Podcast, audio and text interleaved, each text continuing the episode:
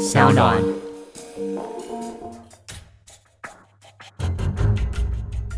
什么是真相？什么是正义？跟着台湾建识权威阿善师，重返那些离奇轰动的命案现场，请听阿善师的见识实录。各位听众朋友，大家好，欢迎收听阿善师的见识实录，我是阿善师谢松善。大家好，我是子荣，在今天的节目当中跟大家分享的案件跟平常讲的不太一样哦，因为现在时序呢进入了冬天，在台北呢其实非常容易有阴雨绵绵的，大家呢都穿着着雨衣，非常的稀松平常。但是呢，在早些年前，其实呢只要穿到了雨衣，很多的警察或一般的大众就会非常紧张，是为什么呢？是因为在民国九十一年一直到民国一百零一年的时候，这段时间就发生了七起的银行运钞车。的抢案，那从监视器的影像当中拍到了歹徒的犯案身影来看，其实每次呢，歹徒哦都是穿着着全罩式的安全帽，另外就加上了身穿是斗篷式的雨衣哦，身高大约一百七十公分左右，他们就专门抢运钞车，并且是骑着偷来的机车来犯案，并会持枪进入了犯案现场。其实看起来呢，犯案的手法是如出一辙，但是为什么要穿着雨衣呢？其实哦，大家想象一下就会知道了。如果呢是在平常哦，就穿着全套的雨衣，应该是非常的明显的。所以呢，歹徒就干脆专挑下雨天来犯案。而这个歹徒呢，也被称为是雨衣大盗。在民国九十一年到民国一百年的时候，因为我一百年退休，所以那个雨衣大盗呢，在我退休之前呢，其实是我的一个梦魇哈。因为每一次他一犯案的时候，一有开枪，可能会致人。死亡，甚至于呢重伤，那这种银行抢案都是非常大的案子，那我们就要赶快的赶到现场去哈。所以呢，从九十一年一直到我退休的一百年所犯的案子，基本上我都有参与。但是呢，它的结束是在我退休之后一百零一年才结束。所以我记得在当时呢，只要天开始下毛毛雨了。我们每一个人都开始紧张了，为什么？因为鱼大盗就可能选择这样的天后，他就来犯案。长官一定特别提醒，赶快通报所有的派出所，巡逻的时候特别注意啊！所以只要一下雨天呢，我们就开始精神呢就比较紧绷一点。那最主要呢，是因为下雨天呢，你如果穿个雨衣，那当然没有人起疑心啊，而且你又戴上全罩式的安全帽，所以刚开始根本就没有他的任何影像。他每一次犯案都得手，而且可能每一次犯案呢，就经过一段时间，他会再犯，因为可能钱用完了，继续呢再犯案。所以呢，下雨天犯案呢，刚好是他雨衣大到穿个斗篷、戴个全罩式的安全帽骑机车的一个很好的一个掩护。但是呢，他在每一次的犯案的时候，现场呢就会留下弹壳，好，或是有一些弹头，还有呢会留下指纹。抽烟的烟蒂等等，但是呢，下雨天呢，它另外一个用意呢，就是这些指纹呢，或这些唯物基证，可能会因为雨水的冲刷而被破坏掉。他可能是有想到这一点，看得出来呢，这个歹徒呢，是真的心思细腻啊，而且呢，非常熟悉呢警方办案的技巧。甚至于呢，了解银行呢运钞车作业的这种程序，甚至于呢时间，还有呢哦银行呢是怎么样防盗的，他都可以做反制。我在想，他应该会有跟了一段时间，或是观察了一段时间，算准运钞车什么时候会到，所以呢他就躲在附近呢，然后来进行犯案。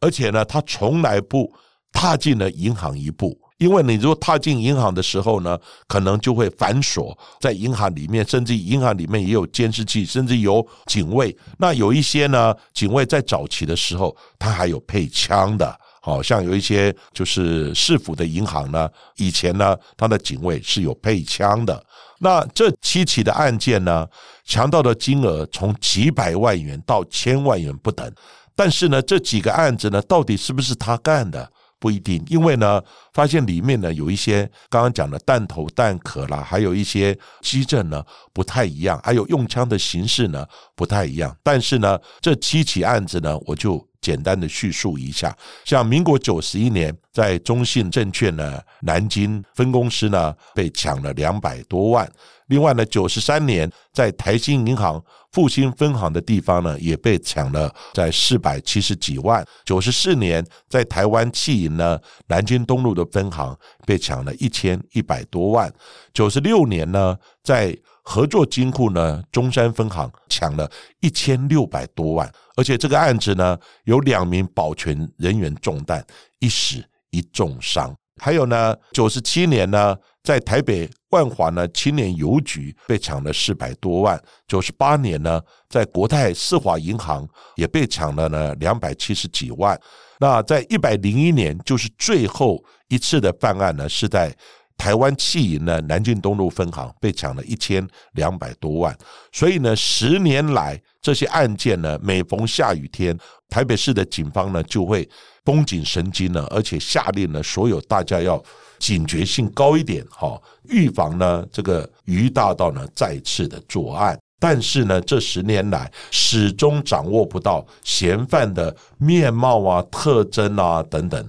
不过呢，就在民国一百零一年的三月二十六号，台湾汽银南京东路的分行抢案哦，鱼大道居然是选择在晴天之下下手，不愿意放弃追查的警方呢，成立了动三两六的一个专案小组，除了调阅上千支的监视录影带之外，更依据了办案当中的同心圆的理论哦，以抢案现场还有汽车的地点为中心，针对了周遭包含了像是巷弄或者是街道，巨细靡遗的来回搜索每一个歹徒可能留下。的线索，终于呢查到了抢匪可能抽过的烟蒂，没想到这个烟蒂居然成为最后的关键线索。这个案子可以结束呢，其实真的是呢拜这个监视器的设置，因为呢在民国一百年的时候，台北市政府花了二十几亿建制了全台北市呢高效能的监视器，好，所以呢。呃，现在的破案率呢提高的非常多。结果呢，在一百零一年的时候，他们呢刚好监视器呢建制完成了。完成以后呢，结果歹徒犯案的时候，其实呢就用到这个同心圆的理论。所谓同心圆理论呢，就是从比如说犯案的地点是在台湾汽南京东路分行这个地方呢，周遭的监视器入口先到第一圈。钓不到的，再钓第二圈，第二圈钓，再钓第三圈，可以知道这个歹徒从哪里来，往哪里去。最后呢，也是因为这样来破案的。那这个专案小组呢，认为抢匪呢会抽烟，因为什么？看到监视器，而且呢，这个现场呢，我们也去了，又找到了一些烟蒂，而且还算新的烟蒂。所以呢，歹徒呢，他有在观察地形。观察地形的时候呢，他抽的很凶，而且呢，抽的就是大卫杜夫呢，就是称为 David d o。由于呢，会抽这个香烟的人呢，其实并不会很多，哈，相对的比率呢并不多，所以呢，专案小组又成立了查烟小队，就从香烟的地方呢开始来下手。当然了，现场还有一些呢留下的弹头啊、弹壳啦，这个相关的一些物品，我们都尽可能进行相关的采证。查烟小队呢，另外也指派呢专人前往大台北地区呢四大的超商门市呢来进行查访，并将所有呢会买这些烟蒂的这个民众的监视影像呢都拷贝带回呢进行比对。果然，在警方呢多层的这个监视器呢比对过程之中。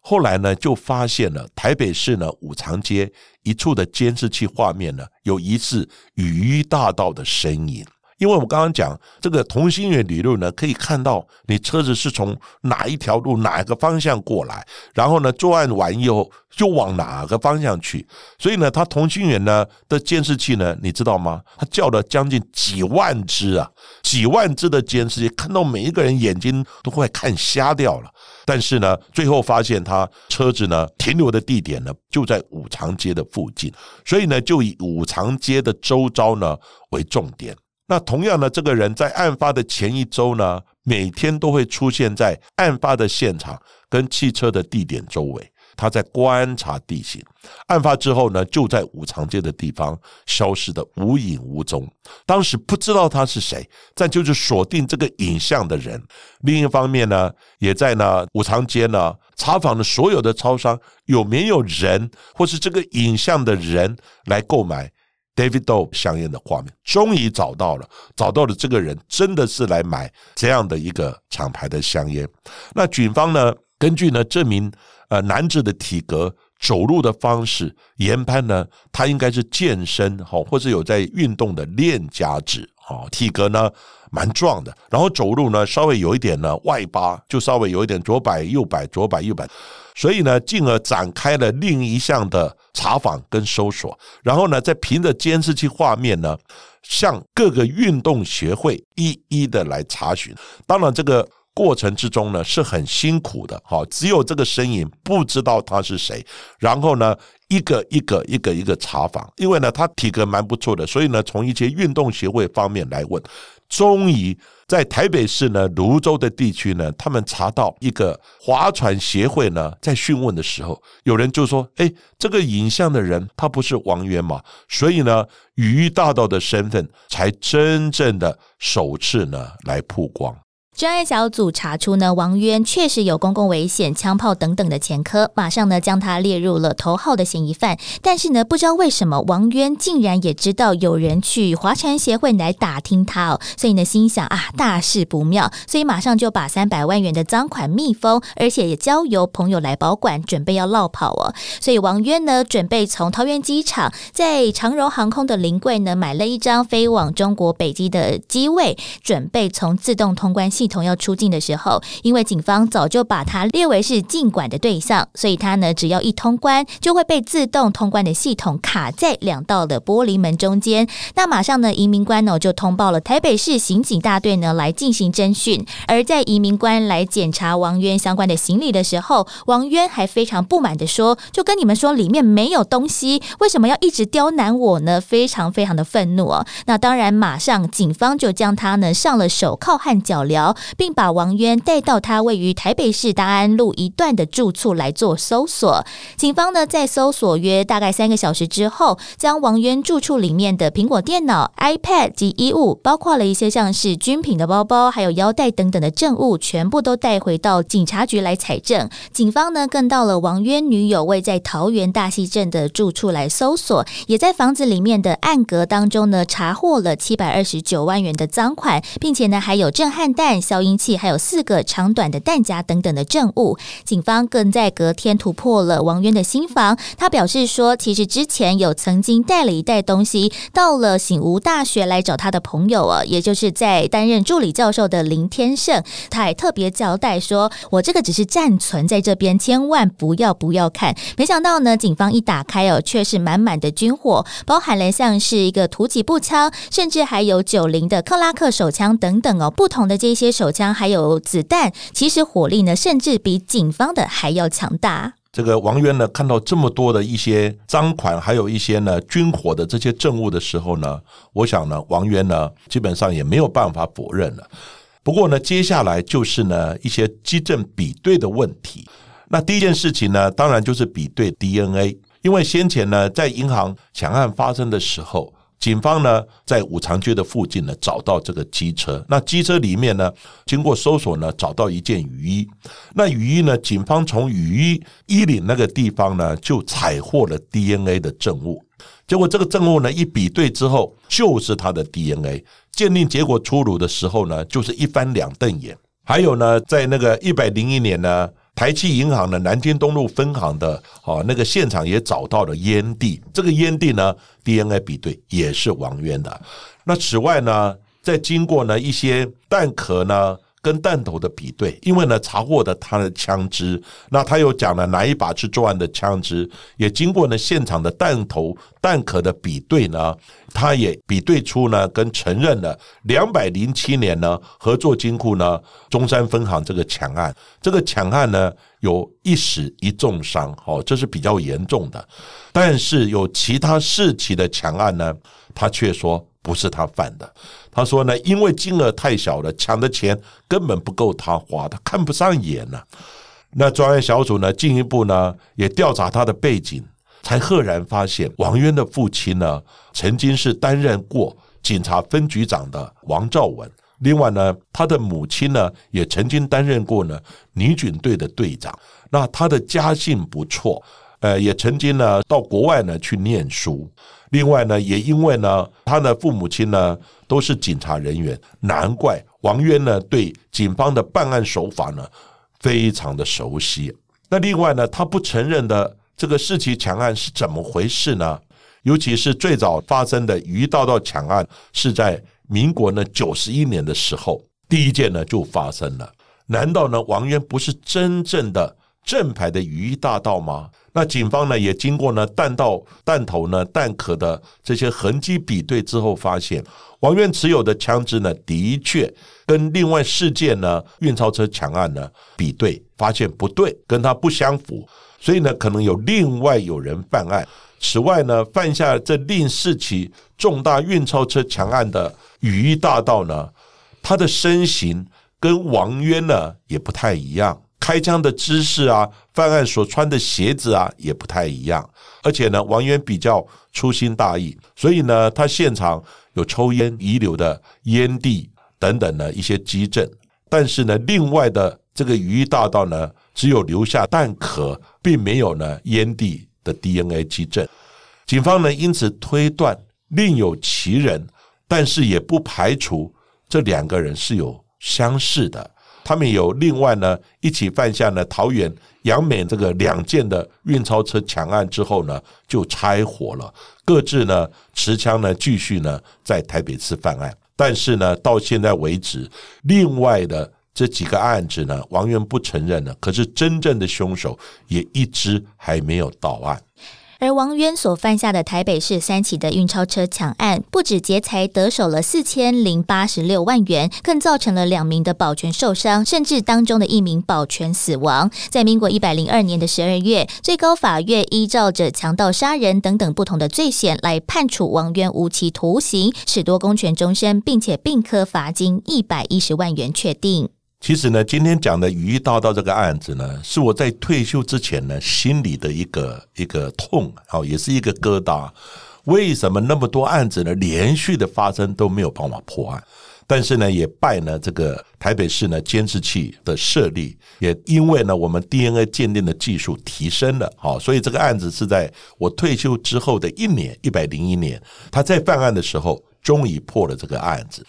不过呢，这个案子呢虽然破案了哈，但是呢，下雨天的时候大家还是要注意，因为下雨天呢，除了马路会滑安全之外呢，大家有很多的案子也可能呢利用天后的方式呢来办案。那自从呢王渊这个案子结束之后呢，其实运钞车的案子也就没有了哈。那基本上呢，我们台北市的治安呢还算是蛮不错的，只是下雨天的时候呢。各位还是要注意到雨天呢，行车跟走路的安全。当然，也有可能雨天的时候会利用雨天呢，有一些像抢夺啊等案子呢，还是会发生，要特别注意一下。那最后呢，我来回应呢，有两位呢比较特别的这个听众呢，他的留言，其中一位呢叫 Darcy John，Darcy John 呢，他讲。他说呢，我对于见识法律呢领域，他很有兴趣。那我本身呢是学辅导智商的，当然也读了很多呢有关司法心理学。他也有在呢布洛格上面呢写了一篇关于精神病患的一个文章。他说呢，他这个就是被呢阿善师的讲述所启发的一个灵感。那布洛格呢，最后也有引用了商翁和阿善师呢见识实录的 Pockets 网址，也谢谢呢阿善师和助理主持人呢子荣，我会继续收听的。当然呢，这个 d a c h Joe 呢，非常感谢你对我们节目的支持啊！我想呢，辅导智商呢跟司法心理学其实跟见识还是有一些相关的。也希望呢，你把你的研究心得呢，可以分享给好其他的听众朋友。另外一位网友呢，叫做 Shadows Layton，他说呢，他是一个写程式的工程师。其实呢，每次我都是听着阿善师的节目来工作，遇到了卡关的地方呢，就会听着我们的节目，听着听着呢，灵感就来了。没想到呢，阿善师的节目还有这样子一个效果，所以呢，非常感谢阿善师在每一集节目当中的这些分享。真的那么神奇吗？当然，我在想呢，还是要